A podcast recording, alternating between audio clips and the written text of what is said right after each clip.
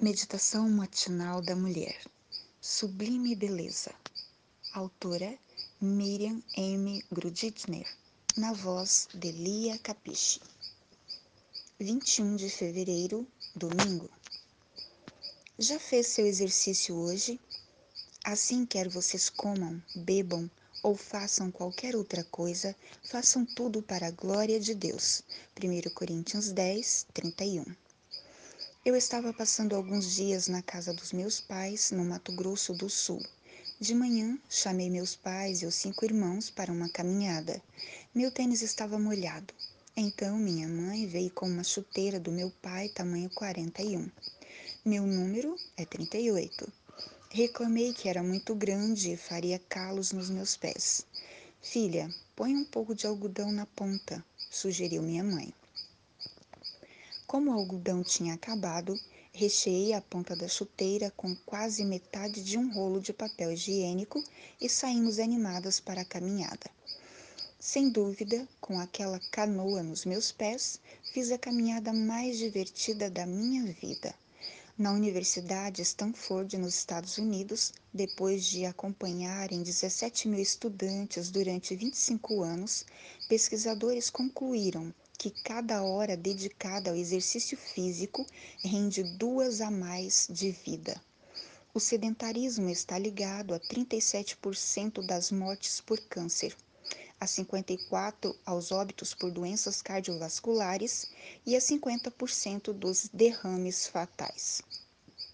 Caminhada, ciclismo e natação ajudam a preservar o ritmo respiratório, garantem o bom funcionamento dos músculos, contribuem para a queima de gordura e estimulam as células produtoras de ossos, prevenindo enfraquecimento ósseo. A musculação promove a saúde do esqueleto, aumentando a produção de massa óssea. O alongamento mantém as articulações em bom estado. Recomenda-se atualmente uma rotina de exercícios que agregue atividades aeróbicas, musculação e alongamento para manter fôlego, força, flexibilidade e coordenação motora. A musculação para idosos também é recomendada para combater osteoporose, dor nas costas e doenças cardíacas. Uma recente descoberta publicada na revista Nature Medicine por pesquisadores brasileiros mostrou evidências de que o hormônio irisina, liberado pelos músculos durante a atividade física, é importante para a memória e protege os neurônios dos efeitos tóxicos de compostos associados ao Alzheimer. Corpo indisciplinado resulta em mente indisciplinada. Fazer exercícios regularmente favorece a disciplina em outros aspectos da vida, alimentação, devoções regulares, controle do temperamento, etc. Já fez exercício hoje? Se não sabe como se exercitar, comece com uma leve caminhada.